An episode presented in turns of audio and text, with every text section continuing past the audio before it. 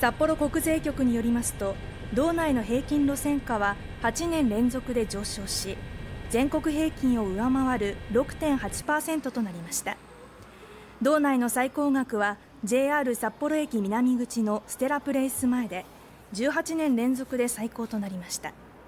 また再開発が進む JR 新札幌駅前の上昇率が14.3%で道内トップとなりました。